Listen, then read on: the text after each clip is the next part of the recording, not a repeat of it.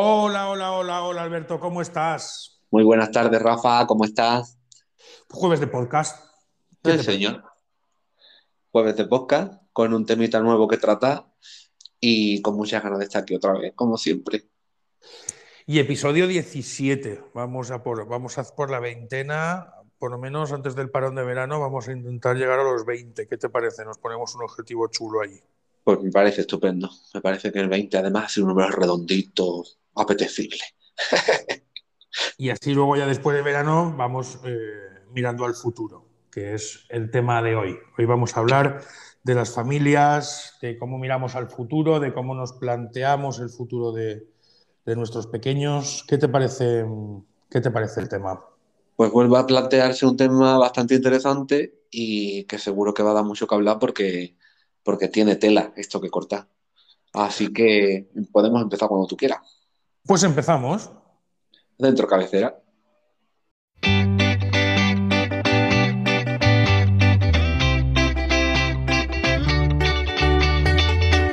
Estás escuchando La Mirada Azul, Diversidad y TEA, un podcast de Rafa Suñer y Alberto León.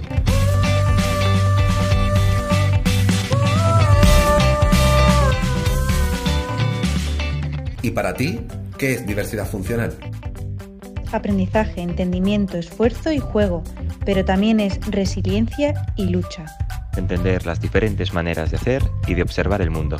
Amor, paciencia, constancia y lucha. Entusiasmo y pluralidad. Incertidumbre y superación. Desconocimiento y sorpresa.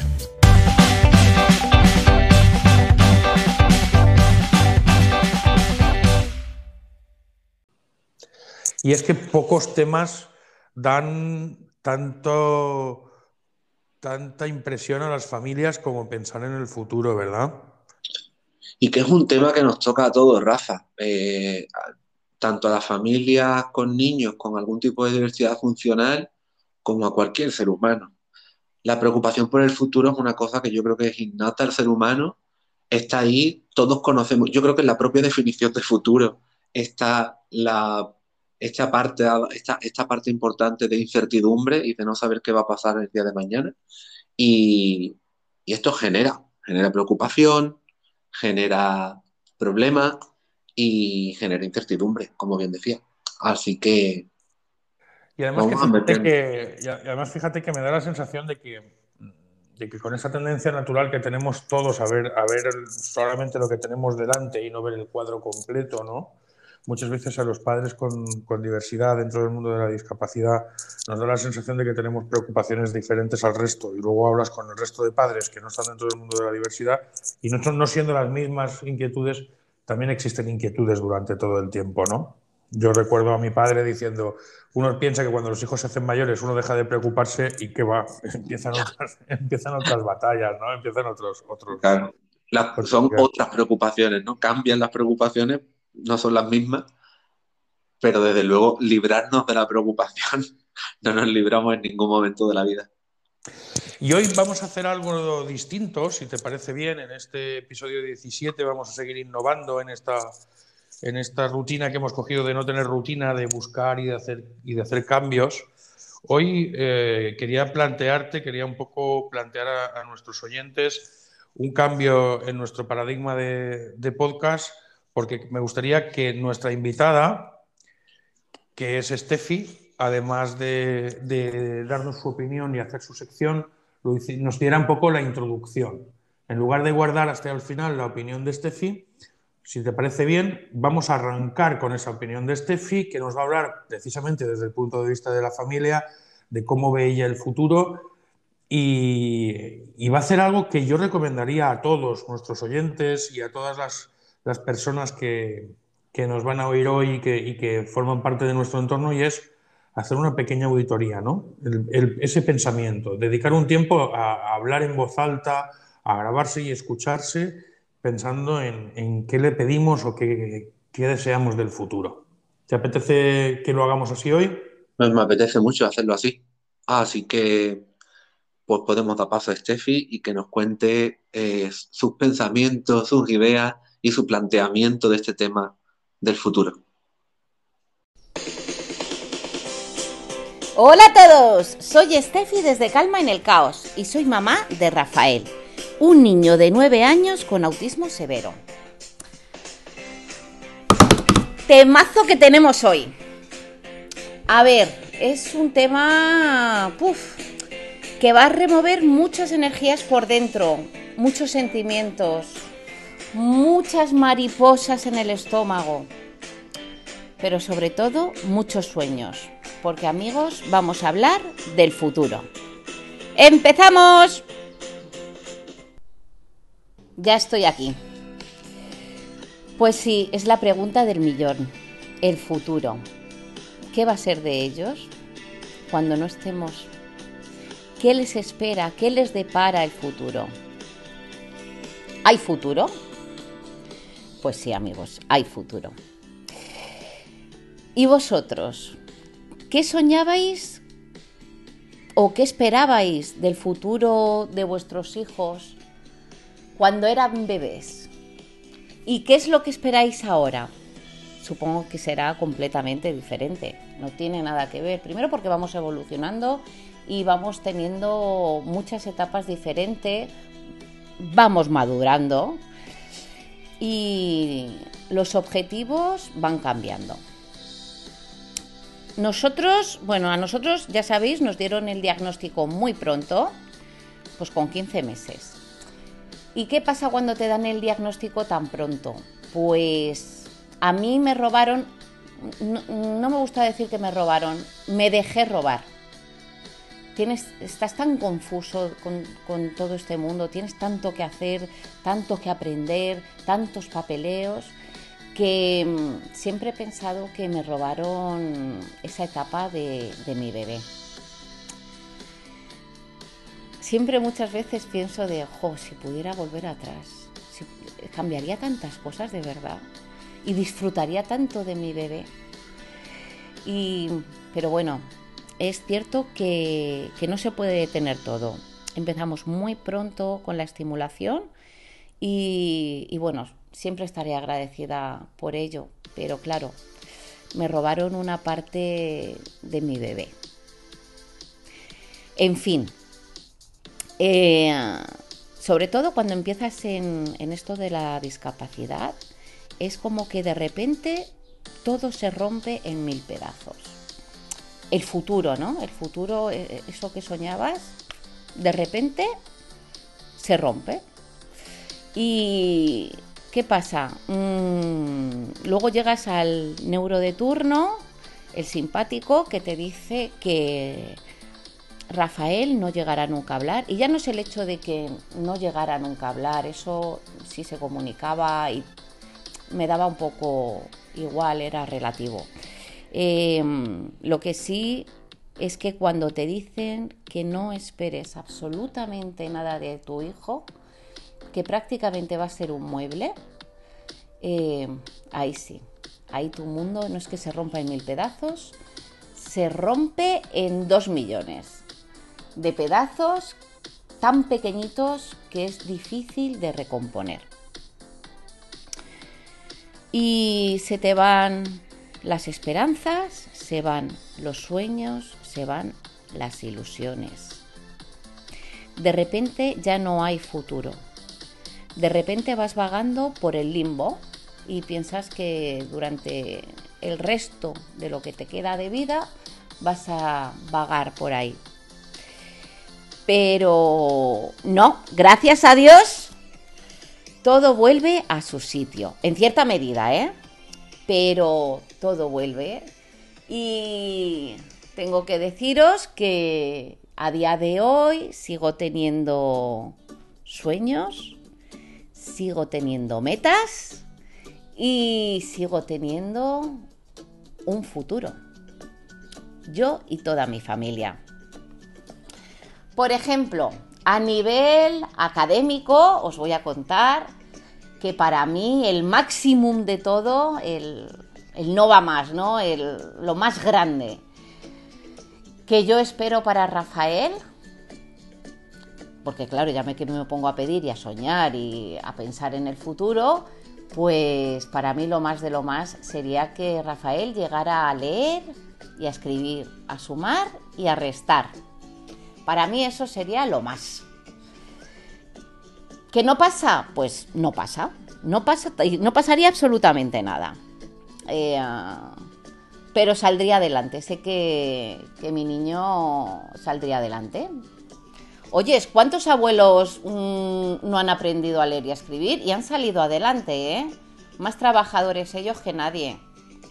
Y, y no pasaría absolutamente nada. Luego, por ejemplo, cuando termine el cole, ¿qué va a pasar? Pues bueno, yo a Rafael es cierto que yo no le veo en ningún centro ocupacional o un centro de día, porque en esos centros, en casi todos, ¿eh?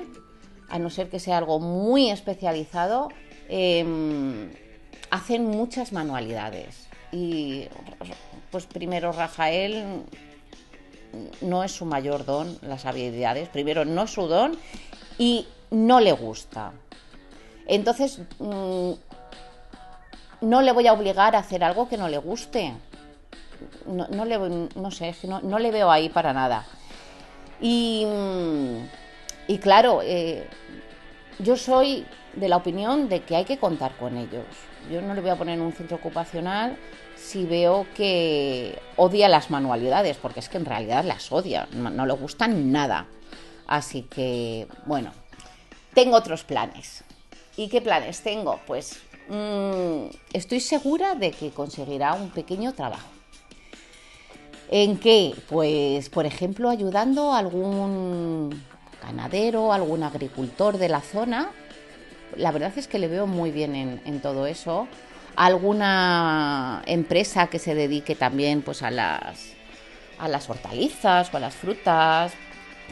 Y porque, bueno, ahora mismo su gran pasión y su gran obsesión, pues os lo he dicho ya en alguna ocasión, son las frutas, las verduras, las ramas, las hojas, la naturaleza. Y yo le veo muy bien en, eso. Y si no, pues por ejemplo en la cocina de algún restaurante, de algún bar, abriendo bocadillos, eh, guardando la vajilla, guardando el lavavajillas, fregando los platos. En fin, que a Rafael si tú le das una rutina muy marcada, él se rige por eso y además es que será buenísimo en lo suyo. Y aparte, eh, yo, no sueño con que tenga un trabajo por tener un trabajo.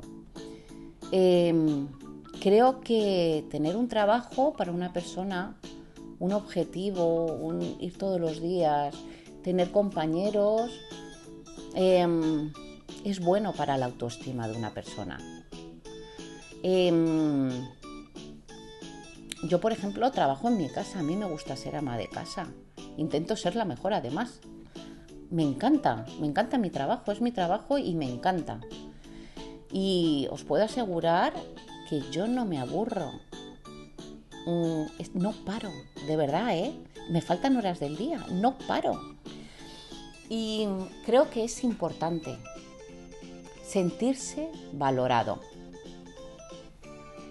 Y yo quiero que mi niño se sienta valorado y aparte que no es bueno tampoco que esté las 24 horas del día junto a mí. Tiene que salir y tiene que conocer gente buena y gente mala. Todos estamos expuestos a, a gente mala o a gente tóxica.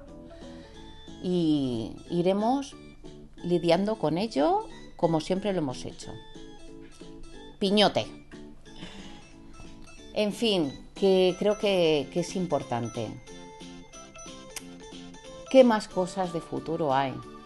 Pues por ejemplo, el tema de ¿y si falto yo? ¿Y si falta mi marido? Dios no lo quiera, ¿eh? Toco madera. Bueno, en fin, eh, por ejemplo, si algún día faltara Rafa, me pongo a reír porque vais a pensar que estoy como una cabra. a ver, yo todas estas cosas ya las he pensado, ¿vale? Y a mí me gusta siempre trazarme como una especie de plan. Bueno, pues, ¿y si falta mi marido? Pues aparte de, de que me... La pena se apoderaría de mí. Pero bueno, no pensemos en eso, ¿vale? Eh, siempre le he dicho que sería repartidora de Amazon. ¿Y por qué? Pues mira, porque, a ver, yo tengo que tener un trabajo que la acople también mucho a, Rafael. Y, y como le flipa tanto el coche, pues dijo, mira, repartidora de Amazon hasta me podría llevar a la perra y todo, o sea, es que lo tiene todo. Y, y bueno, pues ver a gente, repartir, yo, creo que me molaría bastante, bastante. Y ese es, ese es mi plan. Y si faltara yo, pues mira, si faltara yo, siempre le he dicho a Rafa que nada de duelos ni nada. Que vale, que me llore, que me llore, pero lo justito y que pronto quiero una mamá para Rafael y una pareja para él que les haga felices. Es lo único que quiero. Porque, mira, yo os voy a ser sincera, ¿vale? Mm, mis chicos tienen muchísimas cosas buenas, pero dejarles los dos solos dos días, no os quiero contar lo que pasa cuando yo llego. Pero en fin, que saldrían adelante, eso seguro, yo lo sé. Pero un poco desastres sí que son. Así que nada, mamás azules, si alguna está separada y tal, ahí tenéis a mi chico. Bueno, cuando falte, ¿vale? Y no, mm, no voy a poner dónde firmo, ¿vale? Porque si no, tendría que faltar yo. Y por ahí no. En fin, eh, la pregunta más difícil. ¿Y si faltáramos los dos?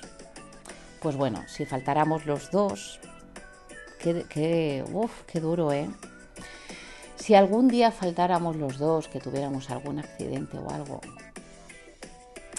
pues bueno, ahí viene un poco el, el drama, porque la vida que conocía tu hijo o tu hija, de repente cambia completamente. Si bien a lo mejor tendría que hacerse cargo el gobierno, el Estado, o eh, si tienes la suerte de tener algún familiar, eh, y no todo el mundo está dispuesto, ¿eh? Porque claro, ¿cómo le pides tú a una persona encima a la que quieres que se haga responsable de tu hijo? Y que le va a cambiar la vida mmm, completamente. O sea, todo lo que ha conocido no tiene nada que ver. Pues bueno, yo, nosotros, por ejemplo, es una pregunta que hemos intentado, que hemos pensado mucho, ¿eh? Siempre pero nunca nos decidíamos, porque es que es eso, ¿cómo preguntas eso? ¿Y, si te dice que no? Esa persona. Y que, que, lo más seguro, si haces esa pregunta, te dijeran que no, porque es que es muy difícil, ¿eh? En fin. Esta semana, por ejemplo, estaba mi hermano pequeño aquí y hablándolo el otro día, pues eso, me hablaba, me dice, oye, ¿habéis pensado si algún día os morís los dos? ¿Qué va a pasar con Rafael? Y, bueno, pues le dije que no sabía muy bien, que todavía lo estábamos pensando y tal, y me dijo, pero ¿por qué no contáis conmigo? Y yo, Boris, porque te va a cambiar mucho la vida, es que no te podemos pedir eso. Y, claro, me, daba un poco así incrédulo, de, pero me dice, pero vamos a ver, es que es mi familia y la familia está para eso. O no, o sí, o no sé. Pero bueno, en cualquier caso, mira, él ya se ha ofrecido, que me parece un acto de bondad y de generosidad brutal, completamente abismal, porque, bueno, que se proponga él ya solo para eso es, pues dice mucho ya de él, ¿no? Y bueno, pues mira, sí, nos pondremos a ello poquito a poco, paso a paso, y si algún día faltamos, pues le diré con quién tiene que contactar para que entienda a Rafael y para que le ayude en todo ese nuevo camino. Y, bueno, eh, ¿qué más en el, del futuro? Pues no nos queda otra que hacer papeleos, familias. hacer muchos, muchos, muchos papeleos, dejar todo bien zanjado y bien atado. Ir a algún abogado especialista en esto, que los hay y muy buenos, perdonad, es que justo me ha saltado la alarma. Y mm, pedir ayuda. Cada, cada familia es peculiar y tiene su particularidad, entonces dejarnos asesorar, dejarnos ayudar. Em, también es importante trazar un plan, un plan de familia, donde todos sean escuchados, porque cada uno, cada miembro de la familia, pues tiene em, sus necesidades, eh, cada uno tenemos capacidades diferentes y sueños y metas diferentes. Y tenemos que hacer un plan donde todos estemos cómodos y mm, donde todos estemos a gustos, donde ese plan eh, nos haga soñar. Entonces, eh, tener un plan de futuro hace que ahora en el presente podamos ejecutarlo mejor, y el camino no va a ser fácil, ¿eh? Ya sabéis que esto va dando curvas, volteretas, pinopuentes, en fin, loopings. Pero llegar se llega, si queremos, con esfuerzo y trabajo, pues como todo, ¿verdad? En fin, que ese son mis sueños y espero que sea mi futuro. Eh, yo me veo a largo plazo los tres en una residencia de estas, de estas guapas, ¿eh? de esta gente cuiden y haya playa, haya piscina. Hombre, ya que nos ponemos a soñar, ¿verdad? Y uh, donde estemos los tres, en un pequeño apartamento. Cada vez hay, no sé si lo habéis visto, pero cada vez hay más resorts para gente mayor y me parece fantástico, ¿eh? Con un montón de actividades, se lleva mucho, lo he visto mucho en, por ejemplo, en Florida, en toda esta zona de Miami y se lleva un montón. Y a mí eso me llama mucho la atención, pues vender, todo lo que tengamos y hacer la más y te vas para y te vas allí a Estados Unidos o al Caribe o a la montaña, ¿vale? O cerca de tu familia algo que te haga feliz, que te llene y que te complemente. Yo me veo ahí en una residencia en la playa y, ya está, con, mi marido y con mi niño. Y siguiendo con nuestros planes y con nuestros sueños y los, tres juntos. Amigos, em, vaya podcast que tenemos hoy, ¿eh? completito, completito, porque aquí se tocan muchas cosas. Os dejo con estos dos pedazos de cracks que son Rafa y Alberto, que van a seguir indagando y profundizando muchísimo más. Bueno, un besote a todos amigos. ¿Qué te parece Alberto? No sé si ha acabado en, una residencia en la piscina en Miami, si he, muerto, o si o si tengo que volver a casarme rápidamente porque se ha muerto Steffi. Estoy ahora mismo en un, caos que no sé si tiene calma. La verdad que, que en 10 minutos has podido ver pasar tu vida por delante muy rápidamente. ¿eh? De hecho, he visto, mi, he visto mi futuro. Ya no sé, ya, no sé si, si, vale la pena Bueno, Ya, ya, lo he visto todo, si ya he visto toda la partida. ¿Qué te Es que más que tú preguntarme a mí qué me parece, te tengo que preguntar yo a ti qué te parece tu vida, Rafa. ¿Qué te parece lo que te depara el futuro? Pues parece que voy a tener una vida muy intensa. Voy a tener una vida muy intensa y muy complicada. Y es verdad que, que como nosotros tenemos siempre esa, esa voluntad de, de, ser positivos, voy a empezar por la pregunta más complicada y así luego nos vamos a ir hacia las zonas más divertidas, ¿no?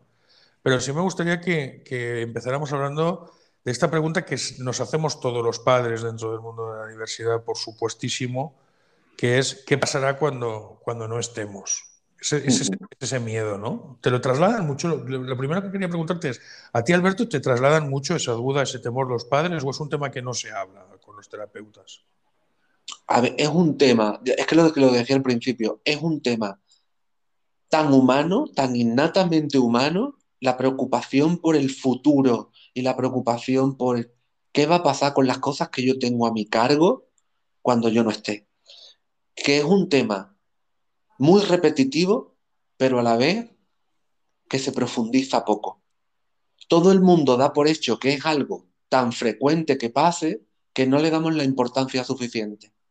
Y creo que en el programa de hoy podemos hacer hincapié en esto, como tú decías antes, ¿no? Hacer que cada familia haga un poco de chequeo y sin ahondar y sin profundizar en, en, en, la tristeza ni en la preocupación, pero simplemente que fluya pensamientos, sentimientos, ideas y emociones relacionadas con este tema. Que como te decía, es un tema que la familia lo refiere mucho, es bastante frecuente, pero a la vez todo el mundo, después de referenciarlo, es decir, ay, pero sí, me preocupa mucho qué pasará cuando yo no esté, o que, me, como decía Steffi, si me muero yo, si se muere mi marido, si nos morimos los dos, ¿no? Pero ya está, se queda ahí como un... No vamos a tocar más el tema. Así que me parece eso, es que, que se trata mucho, pero se profundiza poco. Y luego hay una cosa que, que me llamaba la atención, estuve el otro día mirando para un trabajo, para un tema de trabajo, para un tema laboral, y, uh, y, en España, más del 80%, más del 80% de las personas, ya no hablamos del tema de diversidad, sino de personas en general, uh -huh. eh, mueren sin haber arreglado los papeles, mueren sin testar, mueren sin planificar y, y, no hacen, entre comillas, sus deberes antes, dejando un poco la situación abierta a, a esa, a esa, herencia sin testar, a ese, a ese, futuro. Da un poco la sensación como que nos da miedo el propio planteamiento, ¿no? Sí, puede, po podemos verlo. Fíjate que yo estoy ahora mismo en, entre dos pensamientos principales. Uno grande, que es este que tú dices, ¿qué pasa con este tema? ¿no? Si hay un 80% de la población que no se dedica a planificar o a tomarse el tiempo que haya que tomarse para dejar más o menos organizado lo que vaya a pasar después de la muerte? ¿Es por miedo a tratar este tema? ¿O es porque somos bastante vividores y estamos muy centrados en el presente y somos capaces de decir, mira, yo me muero y, de, y nunca mejor dicho, le dejo el muerto al otro? Eso y que sí. otro me... lo de le dejo el muerto al otro me parece lo más adecuado en este caso. Estoy un poco en, en, esa doble lectura, ¿no? Yo creo que podemos ser eh, una población bastante feliz, que estemos tan mirando en el presente. Yo, yo, creo que es un tema complicado en dos vertientes. En la vertiente eh, administrativa, que es farragoso, todas estas cosas siempre son pues, complicadas, ¿no? Y luego en la vertiente humana, yo creo que, que, hay pocas cosas que saquen más las vergüenzas de las familias que, que, que una herencia, ¿no? Luego ves que cuando pasa cualquier cosa, ves a, a, a, hermanos, a primos y tal, despellejarse unos con otros. Y al final yo en estas cosas siempre pienso lo mismo. Digo, si esto hubiera estado bien arreglado desde el principio, creo que también ese, ese pensamiento que tú dices de, de vividor y de feliz también es un pensamiento de decir, bueno, pues eso es lo que dices tú, le dejo el muerto a otro porque esto es un tema que no, en el que no voy a enzarzarme antes de empezar, ¿no? No voy a generar ese, ese, ese mal rollo, porque al final si lo he decidido yo, claro, si lo he decidido yo, es que fíjate como lo que yo le quería y al final mira lo que ha pasado, ¿no? Es un poco esa... Y en eso sí que veo diferencia con el tema de la diversidad. Cuando, cuando Steffi hace hincapié, cuando, nos, cuando yo mismo voy hincapié en arreglar el tema de los papeles, no es tanto desde un punto de vista de reparto como de un punto de vista de ordenar las cosas. ¿no? Y es, es, complicado, yo creo que también tiene que ver con el carácter español, con el carácter latino, con el carácter de, bueno, poner orden a esto es como a la bicha ni nombrarla, ¿no? O sea, es que me pongo a pensar en esto y dices, bueno, ¿para qué? Si total, con todo lo que queda, ¿no? Pero es complicado y al final nos toca, nos toca de cerca, porque para las familias sí. con diversidad ese es el, el, miedo más grande, ¿no? ¿Quién, sí. Fíjate cómo cuenta Steffi, que, que Boris, su, mi cuñado, su hermano, cuando nos lo plantea, porque además nos lo ha planteado hace muy poco, decir, oye, que sepáis que, que esto estoy, estoy aquí, lo primero que ella piensa es, bueno, pues que te va a cambiar tantísimo la vida. Fíjate que, que el pensamiento directamente es ese, ¿no? Es complicado de gestionar. Sí, y también lo que tú dices, ¿no? El, eh, la gran diferencia de el dejar atado y amarrado diferentes situaciones de vida para cuando no estemos, difiere mucho de cómo las familias con algún tipo de problema en la diversidad funcional eh, quiera dejarse atado y planificado el futuro cuando esa persona no esté. Porque va a repercutir mucho sobre la calidad de vida de la persona que se quiere viva. Correcto. Y no es tanto como planteamientos a otros niveles de reparto de bienes patrimoniales, ¿no? No, claro, no, en ese sentido nosotros, nos, yo, yo, lo veo desde ese sentido, estoy de acuerdo contigo. Y luego hay una cosa importante, fíjate cuántas cosas no sabemos. El otro día salía en la tele que una asociación de juristas se quejaba del volumen de leyes que hay y en algunos de los casos decía que hay muchas leyes que no se están aplicando porque la gente simplemente no las conoce. no, entran, no, entran en funcionamiento porque nadie sabe que están simplemente se promulgaron un día y luego no se pusieron, no se pusieron medios o no se pusieron efectivos. En el mundo de la, de la diversidad hay un montón de figuras, hay un montón de legislación, hay un montón de recursos que existen y que no se aplican porque prácticamente nadie los conoce, ¿no?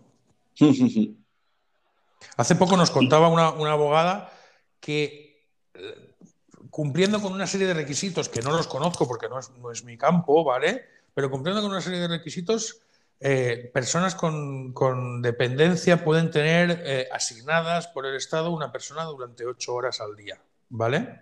Uh -huh. Y como había habido familias que habían juntado a tres personas con discapacidad en un piso compartido, habían organizado los horarios de esas personas y al fin y al cabo tenían 24 horas de, revisión por parte de personal. Y ese tipo de cosas son las que me flipan. La gente que encuentra eso, la gente que busca, que se, averigua, que se informa y que encuentra el, recurso y, la normativa. A eso creo que nos refería, se refería Steffi o nos referimos nosotros cuando hablamos de, de buscar esa ayuda profesional para, para ver qué pasa, ¿no? Sí, claro, claro que sí. Porque es que en, este tema que estamos planteando hoy, hay, a mí como profesional del cuidado de la salud, hay una parte que me, me escama un poco y me preocupa un poquito más, eh, que es la relación que tiene la preocupación por el futuro con el desarrollo de problemas de ansiedad y de salud mental en general, ¿no? Y es como, mmm, me parece súper adecuado que tratemos este tema porque tenemos que cuidar también nosotros mucho de nuestra propia salud mental. Y esto forma parte de, de eso, de ser capaces de mirar hacia el futuro de una forma eh, libre de miedo para que el mirar hacia el futuro no se convierta en una mirada ansiosa de la vida, en un quererlo dejarlo todo atado y programado para que la vida de mi hijo quede exactamente como yo la tengo planificada y no haya ningún tipo de cambio, o que no haya eh, o no caer en los diferentes tipos de miedos que podemos tener ante lo desconocido. Y dime, dime, dime. No, no, es que precisamente allí donde, por eso digo, termina porque, termina porque por ahí es una de las cosas en las que quería entrar. Me gusta mucho el, el, el campo que has, que has elegido para... Nada, sí, nada, eso, ¿no? El, el que pende de un hilo muy fino el, mirar hacia el futuro desde una perspectiva de vida tranquilizadora a mirar hacia el futuro con una perspectiva de vida ansiógena. Y, la ansiedad es un tema tan, tan, tan humano como la preocupación por el futuro. Pero lo que, y, y es completamente normal que aparezca ante la incertidumbre, es como una respuesta humana eh, 100% biológica, ¿no? No, ¿no? El pretender no tener ansiedad es una tontería. Lo que sí que tenemos que tener en cuenta es intentar no mmm, que la ansiedad no se convierta en algo patológico, que la ansiedad no se convierta en algo presente y perenne a lo largo de crónico. nuestra vida, la vida claro. Y crónico, porque a mí lo que me preocupa de lo que estás diciendo, que me parece un tema fantástico, que por dónde lo, por dónde lo has llevado, lo que me parece, lo que me preocupa muchísimo es la cronificación de la ansiedad. Nosotros vivimos ahora mismo en, dentro de las personas que conocemos, de las familias de nuestro entorno, de la asociación, de, la gente con la que convives y, compartes dentro del mundo de la diversidad. Una de las cosas que siempre me ha llamado muchísimo la atención es la cantidad de, eh, de farmacopea que acompaña no solo a nuestros niños, sino también a los progenitores, a los cuidadores, a la gente que acompaña, ¿no? La, cantidad, la cantidad de medicación.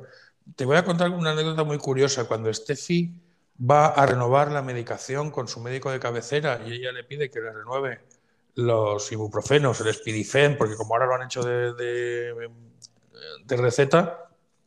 Sí, a partir de un gramo. Y el paracetamol, el espidifen, las cosas más habituales, ¿no? Ibuprofeno para el constipado, para fiebre, para dolor de espalda, para los Siempre le pregunta si necesitas algo más y ese necesitas algo más, quiere decir si necesita algo para dormir, si necesita algo para la ansiedad, si necesita algo para la depresión, porque siempre le dice, dice, trato a otras familias y la mayoría esto lo necesitan. Y nosotros llevamos muchos años escuchando, y ella lleva muchos años escuchando esa conversación en el médico de familia, en urgencias, en cuando hemos ido a alguna medicación. Para nosotros, lo primero que, la primera pregunta, sobre todo a ella, que le dicen es, ¿necesitas algo más? Y es la cronificación de esa ansiedad. Y yo creo que tiene mucha vinculación, como tú estabas diciendo, al día a día, por supuesto, pero sobre todo a ese, a ese miedo futuro. Ya más que eh, cuando se trata la ansiedad con el psicofármaco y se, y recetan ansiolíticos, se recetan eh, inhibidores selectivos de la recaptación, y ISRS, ¿vale? Antidepresivos eh, que hacen acción en los trastornos ansiolíticos. Parece que todo eh, tiene un componente muy biológico, pero cada vez más la neurociencia y los estudios y la investigación en, este, en estos temas nos dicen que la ansiedad como tal, los trastornos de ansiedad como tal, tienen una, un gran, gran componente de perspectiva de vida, de cómo cada uno de nosotros vemos la vida, cómo cada uno de nosotros nos tomamos las cosas, y esto es una cuestión no de factores biológicos únicamente, sino de factores biológicos, factores ambientales, y cómo cada uno de nosotros hemos hecho un aprendizaje de vida que nos lleva a visualizar nuestro día a día, que nos lleva a tener unas gafas con las cuales vivir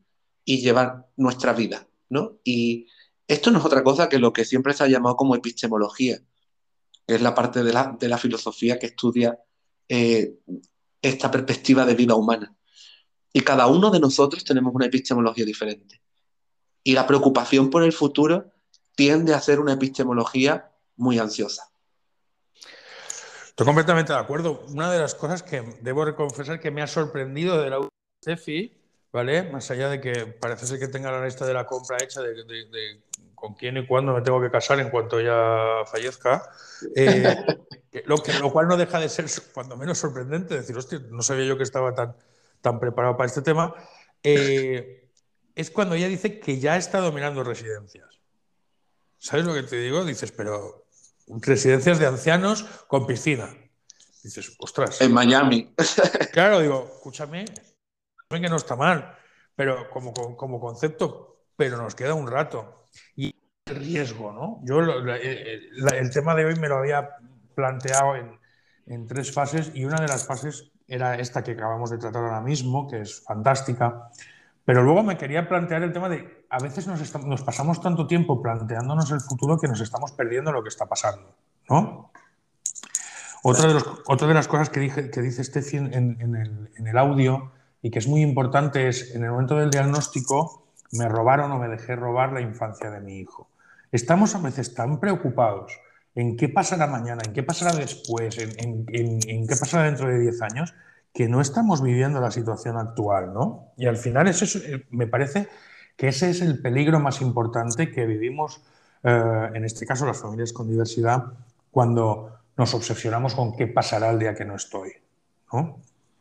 Y, ese, y eso es una de, otra de las cosas que yo quería poner en, valor hoy. ¿no? sí, hay que, preocuparse mañana, pero hay que, hay que disfrutar de las cosas que nos están sucediendo hoy. Hay que tener en cuenta, y además es un, es un pensamiento, una idea bastante sanadora y tranquilizadora, que la preocupación por el futuro no es otra cosa que el proyectar una situación de vida que conocemos a una circunstancia que no conoceremos. Entonces es como, yo, eh, la preocupación por el futuro es, tengo esto que es lo conocido, tengo a mi hijo que es como es, tengo a mi pareja que es como es, y en la situación en la que estamos en el presente, me la llevo y la traslado a un momento futuro en el que no conozco las circunstancias. Y eso es una tontería, eso es una estupidez, porque, y, y, no es una estupidez hacerlo, es completamente humano hacerlo. Pero si lo hacemos sabiendo que estamos proyectando hacia el futuro algo que puede ser muy probable que no ocurra tal y como nosotros nos lo estamos planteando, estos castillos que estamos montándonos, mmm, que se queden en algo como en la ilusión, ¿no? Sabiendo perfectamente que pero no al 100% se va a cumplir. Pero una ilusión tiene que, yo creo que eh, una de las cosas más, más importantes es que tenemos que empezar a, a, educarnos a nosotros mismos, y sé que es muy fácil decirlo, pero yo trabajo en ello constantemente, a educarnos a nosotros mismos en que, en que, ese, en que esa eh, proyección sea lo más positiva posible. ¿Por qué soñar feo cuando puedes soñar bonito? ¿no? En el, en el, en el audio de Steffi hay un paso que, que es del diagnóstico, donde ella la, la oye es más apagada, lo que me han robado, lo que me han hecho, y luego empezamos a soñar. ¿Por qué el, el, paso del diagnóstico a empezar a soñar es ese tiempo oscuro en el que no somos capaces de, de, reaccionar. Pero, y entiendo, y todos tenemos derecho a él, y todos tenemos derecho a opinar sobre el viaje a Holanda como hace Steffi. Depende del día en que te pilla, te pilla más, más cerca del viaje a Holanda es positivo y más, o más cerca del viaje a Holanda, pues vaya truño, ¿no? En ese sentido, pero que tenemos derecho a empezar a soñar, pero tenemos que permitirnos soñar en positivo, ¿no? Creo que ahora mismo, por el ejemplo que poníamos, cuando nosotros nos jubilemos, al paso que va esto, será con más de 70 años. Sí, o sea, la residencia os va, os va, a salir barata porque vais hasta pocos años. Bueno, con más de 70 años, teniendo ahora mismo 40, yo me planteo, yo, me podía, yo podía pensar cómo era la vida cuando yo tenía 10 años a día de hoy. Cuando yo tenía 10 años me hubieran contado cómo vivimos hoy, no me lo hubiera creído. Ni de coña, claro. Pues es el, es el mismo tiempo que, que, que, me queda para jubilarme que el que me diferencia de cuando tenía 10 años. Entonces, uh -huh. ¿qué me hace pensar que soy capaz de pensar, o sea, de, de, conocer cuáles serán las circunstancias entonces? Es que no, no tengo ni puta idea, perdona, de qué sucederá dentro de 30 años. Es, claro. verdad que, es verdad que tenemos que planificar, pero, pero es verdad que además de planificar tenemos que darnos ese derecho a soñar, ¿no? No claro que sí. Y, a pensar, y... a planificar, a también a soñar, a crear, a, a, a, ilusionarnos con el futuro. ¿Por qué no vamos a hacer un futuro? ¿Por qué no pensamos en un futuro agradable, eh, donde podemos ser mucho más felices de lo que somos? Porque hace 30 años el mundo era muy distinto, ¿por qué no será dentro de 30 igual de distinto? Y por eso es tan sano esto que estamos haciendo en el episodio de hoy, ¿sabes? Por esto es, yo decía que es un, un trabajo muy sanador, el escuchar, el oír a Steffi decir que su ilusión es verse en un futuro, en una residencia, contigo, Rafael, y la playa, en el estado de Florida, es, es, maravilloso, pero es maravilloso conocer que eso es lo que le apetece a Steffi desde desde el punto de vista de la información que tiene hoy. A ella le gustaría, tal y como estamos hoy, verse así en un futuro, pero muy probablemente cuando llegue el momento de esa residencia, las circunstancias hayan cambiado tanto que muy probablemente diga, pues mira, es que han abierto una residencia nueva en Japón, en vez, de, en vez de Florida, y en vez de estar en la orilla de la playa, hay una playa digital en el techo de la habitación. ¿Sabes lo que te digo? Que cambia. Claro, por... el mundo, la realidad ha cambiado tanto que es muy difícil, pero es chulo. La... A mí me gusta el planteamiento, por eso yo quiero invitar y quiero pedir a todos, a todos los que nos estén escuchando que se, que se pongan un audio, que se pongan la grabadora de sonido y que graben, ese, eh, que hagan el ejercicio que ha hecho Steffi. Porque yo he visto el ejercicio que ha hecho Steffi y, y, y, voy a hacerlo de siempre, que es contar alguna interioridad. Este es el cuarto audio de Steffi. ¿Vale? Esta semana ha enviado con este Había cuatro, cuatro opciones de calma en el caos. Cuatro, cuatro calmas en el caos. En, en la primera vez planteas que piense en el futuro, que le obligas a ponerse delante de un, de un bueno, le obligas, se obliga a ella porque no le ha obligado a nadie, pero que te pones delante de un, del audio y empiezas a hablar, la primera, lo primero que hace ella, lo primero que le viene a cabeza es recordar la historia de una familia donde a, la madre que ya era mayor, con un hijo adulto que no tenía familia, le, dan un, diagnóstico de una enfermedad terminal y ella decide eh, terminar juntos, ella y el, y el, nene. ¿De acuerdo? Eh, y, lo, y lo hace desde el punto de vista de, bueno, que yo puedo llegar a comprenderlo. Y en este último audio, donde ha pensado en voz alta, donde se ha grabado, donde lo ha enseñado, donde lo ha mostrado, Rafael lee, Rafael suma, Rafael se va a Miami y, joder, es, es, esa idea de por qué no, en lugar de pensar en lo oculto y en lo profundo, nos mostramos en qué queremos pensar y solamente de la idea de enseñarlo ya nos está sirviendo de ayuda, ¿no? Hacer planes en, común, hacer planes en voz alta, ¿no? En, no, en, esa ansiedad en la que tú describías antes, en las que nos vamos situando, sino en la, en la libertad y en la, y en la voluntad de crecer, de soñar, de ilusionarse de, y de hacerse uno planes positivos y mejores. Claro que sí, Rafa. Esto es una, actividad, un ejercicio, el que, el que estamos planteando de que las familias se graben y que digan en voz alta pensamientos, planes o ilusiones, ideas y proyectos de futuro. Cuando en el colegio a los niños se les plantea la actividad de dibujo libre. Hoy dibujo libre. Y te plantan un folio en blanco y el niño dibuja de forma libre. El profesor cuando recoge esos dibujos la maestra cuando recoge esos dibujos no puede tener ningún tipo de mm, prejuicio porque el tipo de ejercicio que ha, que, ha planteado para hacer es una cosa en el que no hay nada escrito. Y esto es lo que queremos mm, fomentar, ¿no? Es decir, señores, señoras, no hay nada escrito y podemos aventurarnos a ilusionarnos, a soñar, a pensar y a divagar en el futuro sabiendo que muy probablemente todo lo que pensemos allá puede ser que no se cumpla. Pero démosle rienda suelta, ¿no? Hay un estudio que dice que el 93% de las cosas que nos preocupan no sucederán nunca. Y, es, es, curioso porque ese planteamiento que, me lo hizo a mí un, un, coach que yo tuve en su día, me hizo pensar en lo que, en lo que estamos comentando, ¿no? En el permiso para soñar bonito, en el permiso para ilusionarse. Porque al final lo que, lo que nos cuesta no es pensar en el futuro, es en esa visión que tenemos, en esos miedos y dejar que la mirada del futuro no esté atenazada por, esas, ese, temor, ese pánico, ese miedo. Me gusta mucho esa parte en la que Steffi repasa eh, los trabajos en los que cree que Rafael podrá desarrollarse en un futuro en un, en un restaurante, en una, eh, eh, con un agricultor, en un tema de ganadería, en un tema de rutinas constantes. Ya eh, más que por el tema de que pueda encontrarse con gente buena, incluso dice con algún cabrón, porque están allí, ¿no?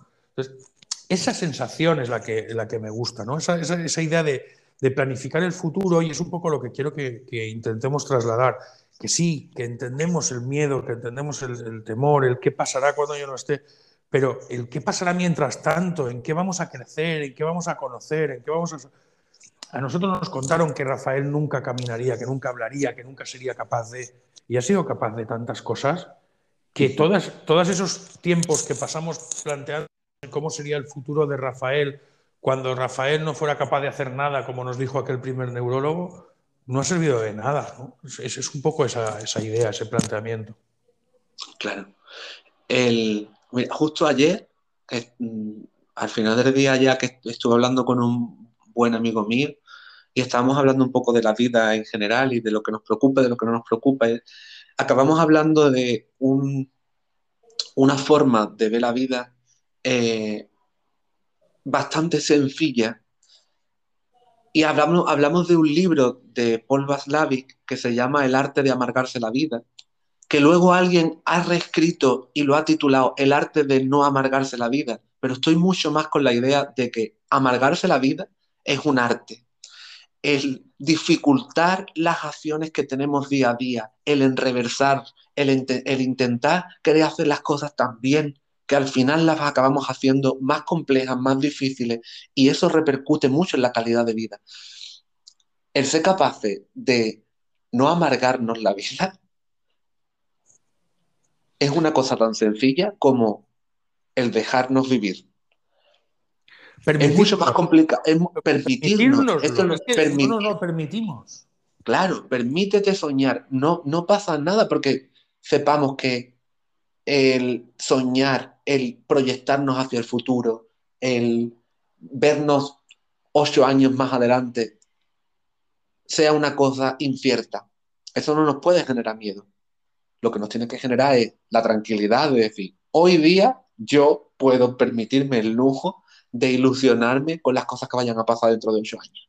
Y fíjate, porque cuando yo escuchaba el audio, luego llamo a, este y le digo, entonces cancelamos la reforma, ¿no? Pues si vamos, a vender la, si vamos a vender la casa dentro de unos años y nos vamos a ir, cancelamos la reforma. Porque vamos a meter ahora en una reforma. Digo, ¿para qué? Si, si, nos vamos a. Si la casa es para venderla, no es para vivirla. Y dice, no, pero, dice, pero la estamos revalorizando, sí valdrá más el día que la vendamos. Bueno, al final hay, encontrar, hay que encontrar ese sistema, ¿no? Y me gusta mucho el, planteamiento que, nos, está llevando, ¿no? Permitirnos hacer felices. Centrarnos en campañas como la de este año, en el 2 de abril, ¿no? El yo puedo trabajar, el yo puedo formar parte de un equipo, el yo puedo integrarme en la, en la sociedad. Y, qué hacemos nosotros para, para, vincularnos a ella? Yo siempre soy más de hacer planes que de, que de planteamientos, ¿no? De, Sí, pero, pero ¿qué vamos a hacer nosotros para conseguir el futuro este que queremos? ¿No? Sí, claro, este, este dicho tan famoso de mejor ocuparse que preocuparse, ¿no? Sí, sí, el adiós rogando y con el mazo dando, que dices que sí, que me parece bien, pero que tengo el pensamiento, que tengo el planteamiento, pero yo mientras tanto voy a, voy a, seguir, a seguir trabajando en esta dirección. Claro que sí. Pues muy bien, y ahora te voy a hacer la, pregunta antes de irnos, porque como siempre nos acercamos a, nuestra, a nuestra hora límite. ¿Cómo ves tú el futuro de la diversidad? ¿Cómo veo el futuro de la diversidad? Eh, pues gran pregunta, Rafa. Me lo tendrías que haber dicho antes de, empezar a grabar, que yo me había planteado un poco más la respuesta. No, pero esto es a bocajarro, el futuro de las familias en la diversidad. Yo sí que ya, ya, ya. Yo sí que te puedo decir que la visión mía es, eh, es, positiva. Creo que cada vez estamos más preparados, creo que cada vez hay más medios, hay más recursos. Y no me refiero al recurso público, sino al recurso existente, al, recurso mundial, a, las posibilidades. Y creo que las posibilidades, ese planteamiento y esa idea va a ayudar a las familias que seamos capaces de soñar fuerte y de soñar bonito. Creo que nos espera un futuro. No, no tiene por qué ser un futuro rosa, ser todos conscientes de que es un futuro complicado, pero que podemos hacer entre todos un, futuro, un, lugar mejor a, poco que, nos, que nos empeñemos en ello. Sí, es evidente que la cantidad de recursos que se van desarrollando, aunque aparezcan de la forma menos deseada, de una forma lenta por parte de todas las personas que formamos el colectivo de la diversidad funcional, eh, cada vez hay más cosas. El hecho de que haya un podcast en el que se hable sobre diversidad. Claro, el hecho de que haya cada vez más mm, congresos, jornadas, eh, debates sobre educación inclusiva, no inclusiva, el, aunque genere muchas ampollas, aunque genere mucho debate, eso es recurso y eso da eh, una progresión de la idea de diversidad, ¿no? El que estemos hablando hoy de diversidad y hace mm, 30 años estaba hablando de la subnormalidad, por ejemplo. Correcto. es como, aquí hay futuro. aquí hay futuro y un futuro bastante más alentador que el presente que tenemos. Y si hay algo que nos puede, si hay algo que nos puede demostrar pasado la pandemia, toda esta nueva circunstancia, es que el mundo cambia en un suspiro y que hay cambios que son terribles y que son a peor, pero hay cambios que son a mucho mejor. Entonces yo creo en esa, en esa posibilidad, en ese sueño compartido y, en ese camino. Sí, sí, señor. Yo comparto completamente esta idea y, también la veo así. Pues si te parece, vamos a, a despedirnos con este pensamiento positivo, con esta voluntad de crecimiento. Me voy a hacer las maletas porque ya sabes que Miami me espera. Muy bien, ve- ve- vete preparando. Lo es que mientras tanto tengo que... ah, Mira bien que no sea época de huracanes y todo este rollo que hay que mirar. Vale, vale, lo tendré en cuenta. Lo miro, lo miro, lo tengo en cuenta porque... Más que nada por echarte una rebequita, Rafa. Porque no te vayas a creer que voy a Miami y me voy a llevar bermudas nada más.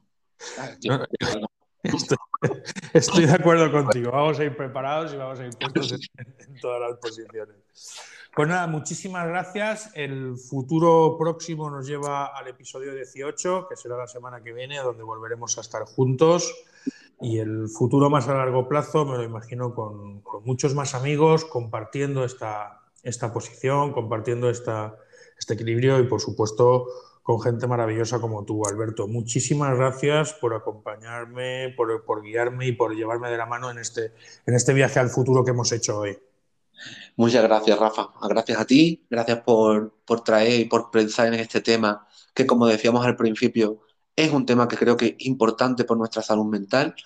Eh, quiero añadir una cosita rápida, que es Claro. mm, no únicamente porque haya problemas de salud mental, hay que acudir a psicología. La psicoterapia está ahí como una herramienta más a utilizar en cualquier situación vital y que nos va a ayudar y mucho a todo esto que hemos hablado hoy de gestionar emociones, preocupaciones futuras. Así que, señora, señora, señoras, señores, vayan al psicólogo, vayan a la psicóloga, que es muy sanador y es muy ganancia de calidad de vida. Pues ya te digo que ahí has abierto un melón que da para otro podcast, como siempre, en el último segundo, ahí antes de, antes de que pite el árbitro, damos, damos otro, otro golpe interesante para poder hablar de ello, porque tienes toda la razón del mundo. Y vamos a darle las gracias también a Steffi, que nos ha servido en bandeja hoy el, el tema, que nos ha puesto hoy en, en danza con, con este proyecto, de, con este episodio de hoy. Y, y, bueno, darle las gracias porque excepto en los que me mata, en el resto de planes que ha hecho cuenta conmigo. O sea que no está... Y sale, y, no, y sale bastante bien, ¿sabes? Ya tienes una segunda mujer, o sea, estás perfecto.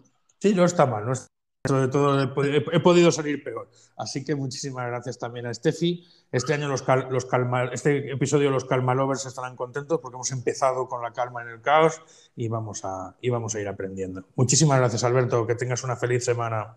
Venga, igualmente a todos, muchas gracias por escucharnos y nos escuchamos la semana que viene.